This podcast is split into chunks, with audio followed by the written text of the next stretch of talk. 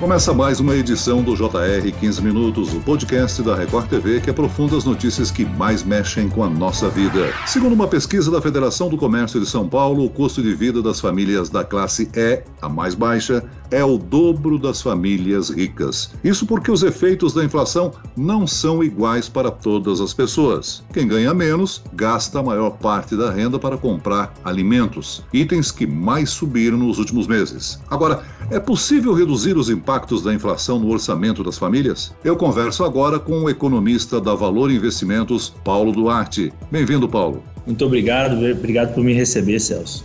E quem nos acompanha nessa entrevista é o repórter da Record TV, Leandro Estoliar. Olá, Leandro. Oi, Celso, tudo bem? Oi, Paulo, seja bem-vindo aqui ao podcast. É sempre um prazer estar com você aqui, Celso, no podcast. Bom, como você falou aí, a pesquisa da FEComércio aponta que o custo de vida da classe mais baixa subiu 15,5%, enquanto o custo para a classe mais alta foi pouco mais de 8% aí. A resposta pode ser outra, claro, a inflação. Eu já queria então começar fazendo uma pergunta para o Paulo. Paulo, surpreende é que os produtos são os mesmos para todo mundo, né?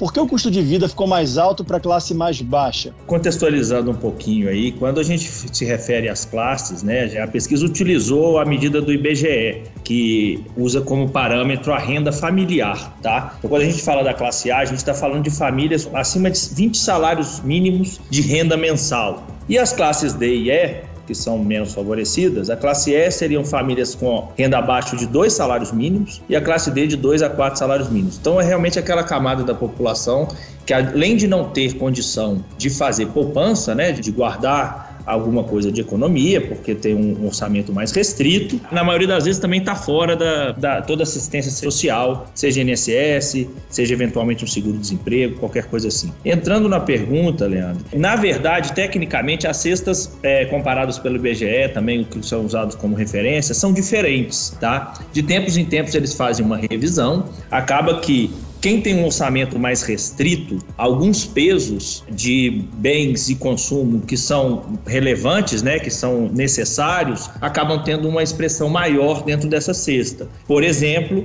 alimento e moradia. Alimento e moradia pesam muito para classes D e E, tá? Dentro da cesta de consumo média das famílias. E para a classe A, na maioria das vezes, esse orçamento da família, não, é, é, esses mesmos itens não têm um peso tão grande. E foram justamente esses bens, esses itens que subiram mais durante esse período de pandemia, puxando um pouco mais a inflação para a classe D e E.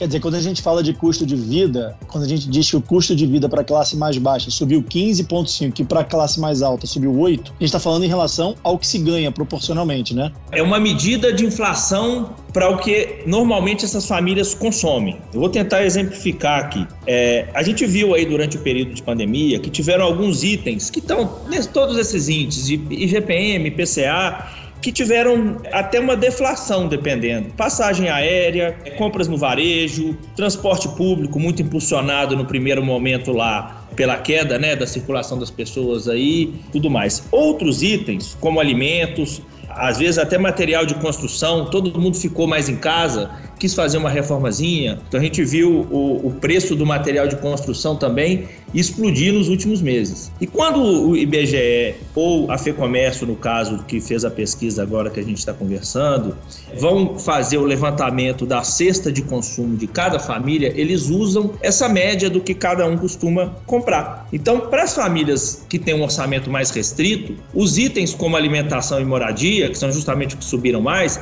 às vezes tem um peso ali de 40, 50, às vezes até mais do que isso dentro do orçamento. 70% do orçamento familiar é usado para alimentação e moradia. Alimentos e moradia foram justamente os itens que mais subiram na pandemia. Para esse pessoal, o orçamento ficou ainda mais apertado. Só para deixar claro, o preço é o mesmo para as duas classes, só que a classe mais baixa ela tem uma sensação de um aumento maior, não é isso? Isso, eles têm menos folga no orçamento. Então, assim, alimento todo mundo vai ter que comprar. Custo de vida, de moradia também, seja pagar sua luz elétrica, seu aluguel.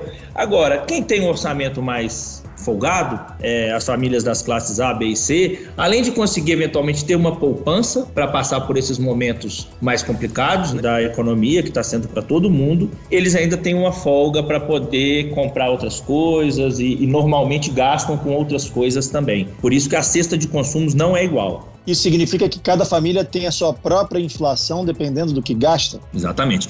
Quando a gente fala de qualquer índice, a gente vai estar sempre usando algumas premissas, né? Tem particularidades. Pode ser que tenha uma família que tenha mais gente, então ela acaba gastando mais com alimento dentro do orçamento familiar, ou que more num lugar mais distante, acaba gastando menos com moradia e aí vai gastar mais com transporte.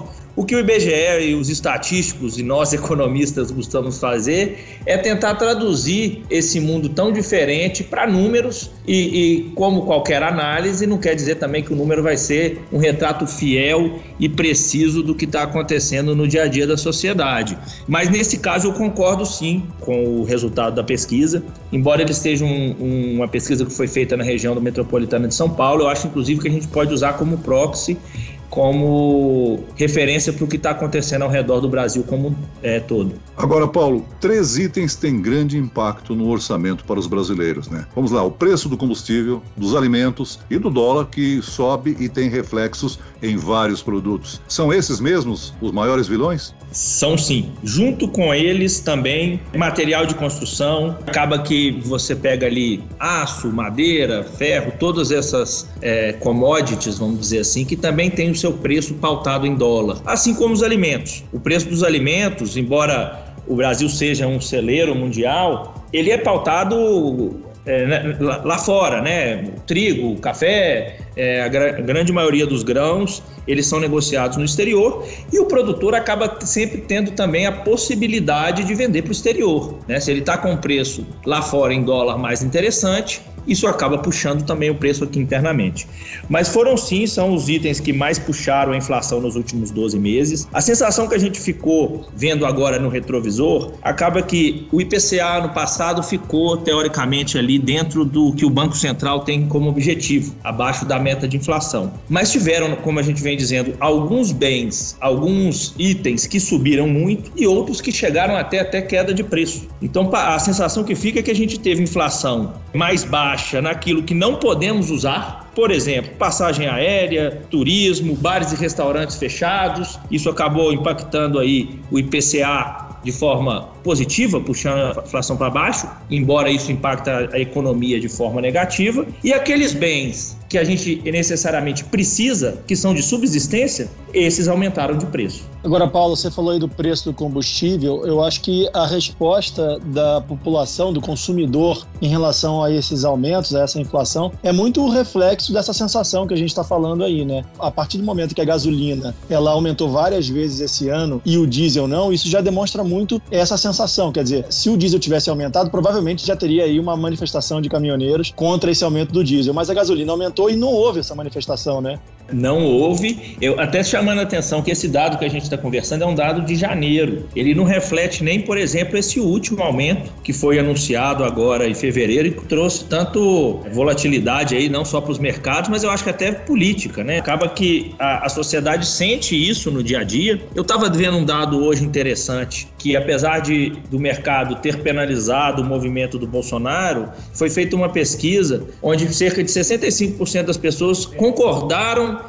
de que o, o, presidente, o Poder Executivo, tem que fazer alguma coisa para controlar o preço do combustível é, nas bombas. Então, assim, quando dói no bolso, é natural esse tipo de reação, é natural esse tipo de demanda de todo mundo, seja trabalhador, seja empresário, seja quem for. Agora, Paulo, muitos desses aumentos estavam ligados diretamente à pandemia, né? É, quando for possível voltar a uma certa normalidade, a alta da demanda, por exemplo, deve ocorrer aí com o fim da pandemia, com a vacinação. Isso pode ter impacto na, na inflação, causando uma deflação, por exemplo? Concordo com você. Acho que vamos ter impacto positivo. Tentando explicar um pouco do que aconteceu, falou-se muito de choque de oferta e demanda. O que, que é isso? O, o, quando a gente entrou naquele cenário lá pós-carnaval no ano passado, em meados de fevereiro e março, era uma situação que eu acho que ninguém nunca tinha vivenciado. Até o desenrolar todo da crise de saúde pública foi surpreendendo a gente, né? Mês a mês, ouvia-se dizer que ia acabar e tal. Agora, quando a gente pensa na parte de uma empresa, que é uma cadeia produtiva, ela tem que comprar dos fornecedores, para isso ela tem que fazer um pedido com algum prazo anterior, ela tem que conversar com os clientes dela, quando que ela vai entregar, tudo mais. Naquele momento, reação muito natural, não só as empresas, mas as pessoas como geral, elas procuraram preservar capital. Isso paralisou de forma geral a cadeia de produção. As siderúrgicas, que tem que entregar para as montadoras, que no final vão entregar para as revendedoras ou para o consumidor final, elas pararam de produzir. A gente está vendo agora, por exemplo, que as montadoras estão com dificuldade grande de atender a demanda corrente, tá? Por quê? Porque tem muita re demanda reprimida. Aquele pessoal que deixou de comprar no segundo semestre do ano passado vem com os pedidos agora e aí a montadora não tem nem a matéria-prima, porque né, às vezes a siderúrgica também estava paralisada. Então, até regularizar toda essa cadeia, nós vamos ver ainda muita é, volatilidade em preços, tá? E é possível que a gente sinta ainda uma pressão inflacionária durante esse período. Quando que isso deve normalizar de forma geral? É bem difícil dizer. A gente entende que com o avanço da vacina, as economias estão voltando em termos de Brasil. É, o governo saiu um pouco atrasado, mas eu acredito que ao longo do segundo trimestre, começo do, do, do, do terceiro trimestre, a gente consiga ver a economia voltar à sua normalidade e aí a expectativa é que a inflação para o segundo semestre volte é, a ficar um pouco mais comportada. Agora, o governo está trazendo de volta aí o auxílio emergencial, os valores em torno de 250, 300 reais por mais alguns meses. Na sua opinião, isso pode dar um fôlego positivo na economia ou isso pode ser negativo? Positivo como foi na primeira etapa, no caso? Eu acho que é extremamente positivo. Queria fazer até um adendo que assim como os empresários precisam se programar, trabalham né, com, com algum tipo de organização, imagino que para o trabalhador, ou profissional liberal, ou para essas famílias, as classes C e D, que são dependentes desse auxílio, é, não ter a certeza dessa continuidade ou não, é horrível para o orçamento interno. Agora, em termos econômicos, com toda certeza é positivo. Eu acho que foi é, imprescindível para essa camada é, é, menos favorecida conseguir atravessar o período de pandemia. Parte disso é, explica também a surpresa que a gente teve no PIB. Ali em meados de março, abril, o Banco Central estava esperando uma queda do PIB bem mais acentuada do que a gente viu no final do ano. Isso se explica pelas vendas do varejo, se explica pelo consumo que, que sustentou. Por outro lado, o governo não só esse ano, mas daqui para frente, se vê com escolhas difíceis. Ele tem que fazer essa prorrogação, faz total sentido, mas para isso também vai ter que apertar o cinto em algum outro lado, seja aumento de imposto, seja corte de despesa, seja corte de investimento. Paulo, nós discutimos aqui no podcast na semana passada os altos reajustes do aluguel baseados no IGPM. Pois bem, o resultado de fevereiro saiu e esse índice voltou a subir quase 3%, chegando a mais de 25% de reajuste no acumulado de 12 meses. O aluguel também afeta o custo de vida do brasileiro? Com certeza. O aluguel entra nesse item de habitação, junto com energia elétrica. Realmente o IGPM está em patamares muito elevados. O IGPM é um índice que tem um impacto muito maior do câmbio, do dólar. Ele vinha de um período antes da pandemia que ele chegou a estar até negativo durante um período. E o que se traz de discussão agora, e a gente tem conversado isso muito com, com, com clientes, com parceiros, é aquela sempre velha questão, né? Quem está do lado da locação, que, é, que aluga o imóvel, quer reajustar, e quem está do lado de ser usuário, que é o locador, entende que é, é um aumento irreal, até um desequilíbrio econômico para tudo que a gente está vivendo agora. A gente está vendo é, mês a mês aí contratos sendo renegociados com taxas de 20, 25, 28% de reajuste. É realmente valores muito altos, tá? A gente entende também que a expectativa de câmbio esse ano era que ele desse uma voltada, a gente viu o dólar chegar próximo a cinco reais, estressou novamente, mas no nosso cenário padrão para o segundo semestre isso deve se normalizar, o que deve também desacelerar um pouco o IGPM.